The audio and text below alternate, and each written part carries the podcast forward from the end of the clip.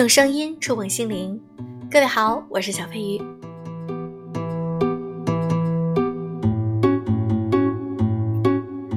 今天这期的背景音乐和我接下来要说的内容非常贴切。那今天我想和大家介绍一本书，来自于广西师范大学出版社出版的《通往幸福的厨房》。这是由几位日本作者写的一本书，是关于讲幸福和厨房的关系。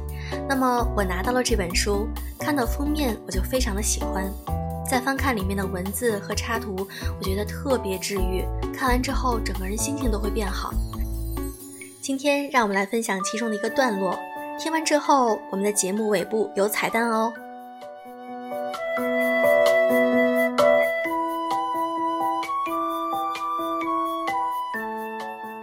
通往幸福的厨房。一天之中，你有多少时间是在厨房度过的呢？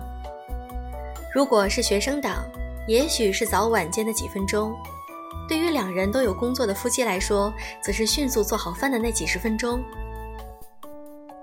若换作有小朋友的家庭，则是在咕嘟咕嘟地炖着菜之余，与唤着“妈妈看呀”而拿来各色物件的孩童一次次互动的时间总和吧。厨房不仅仅是做饭的场所，它是宛如秘密房间一般的地方。我们时而哭泣，时而欢笑，时而追悔懊恼，有时又只愿一个人待着。无论何时，它都会安静地接受并守护着我们。只要这里环境舒适，那么一定会感觉家庭、家人以及生活的全部都随之变得幸福。什么样的厨房会给家庭带来幸福感？为了探寻这个问题的答案，我们拜访了稍多些人生经历的前辈，把听来的经验整理成册，做出了这本书。使环境舒适的室内装饰，让心情游刃有余的统筹安排，家人间更高明的沟通方法，这都是前辈们经历辛苦、遭遇失败，在经年月累中发现的窍门。也正因如此。他们才更能对我们的苦恼感同身受，爽快地传授给我们经验。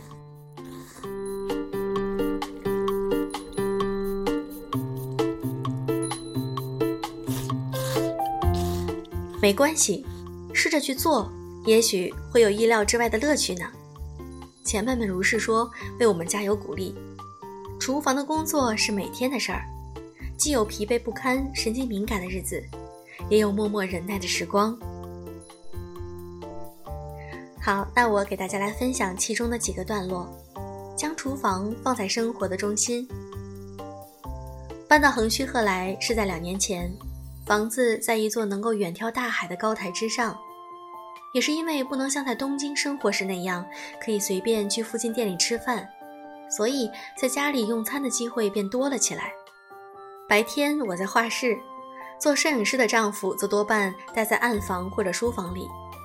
早中晚一起用餐，我们在此吃饭聊天，有时也一起做饭，因此厨房和餐厅是对两个人来说都轻松愉快的地方才好。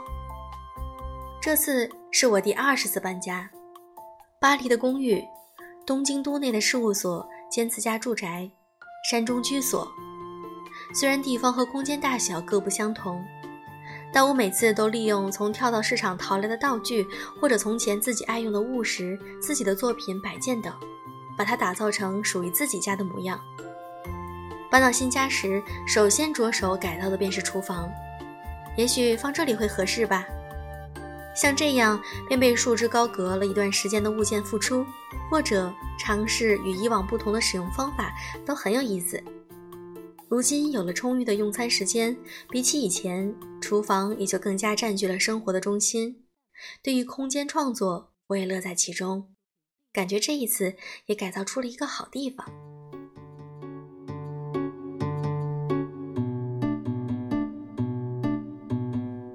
摒弃先入观念，想要让待在厨房的时间变得欢快舒心，就需要摒弃对厨房所用物件的先入观念。例如，可以把原餐盒放在家里当做普通的容器使用。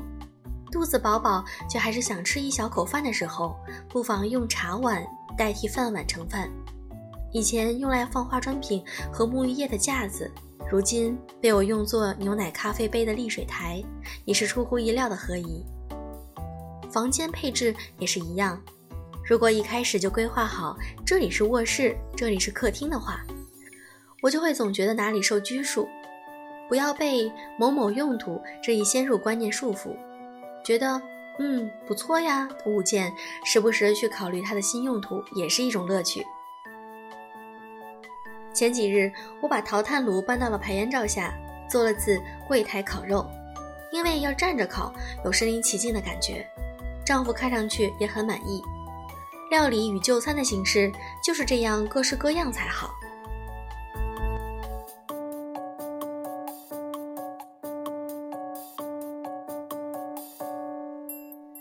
看到这里面的一些插画，我特别喜欢。嗯，看完这些图片呢，都是会有一种很放松、很治愈的感觉。我很喜欢这本书，也希望你们能够喜欢。好啦，听到这里，我要公布彩蛋啦。